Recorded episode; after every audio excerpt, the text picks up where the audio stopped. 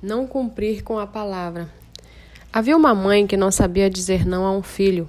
Como não suportava as reclamações, birras e tumultos do menino, queria atender a todas as suas necessidades e reivindicações, mas nem sempre conseguia. E para evitar transtornos, ela prometia o que não podia cumprir. Tinha medo de frustrar o filho. Essa mãe não sabia que a frustração é importante para o processo de formação da personalidade. Quem não aprende a lidar com perdas e frustrações nunca irá amadurecer. A mãe evitava transtornos momentâneos com o filho, mas não sabia que estava preparando uma armadilha emocional para ele. Qual o resultado?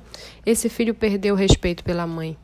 Ele passou a manipulá-la, explorá-la e discutir intensamente com ela. A história é triste, pois o filho só valorizava a mãe pelo que ela possuía e não pelo que ela era.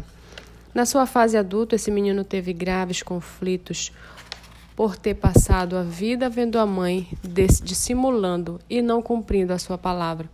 Ele projetou no ambiente social uma desconfiança fatal, desenvolveu uma emoção insegura e paranoica, achava que todo mundo queria enganá-lo e puxar o seu tapete. Tinha ideias de perseguição, não conseguia fazer amizades estáveis, nem parar nos empregos. As relações sociais são um contato assinado no palco da vida. Não o quebre. Não dissimule suas reações. Seja honesto com os jovens. Não cometa esta falha capital.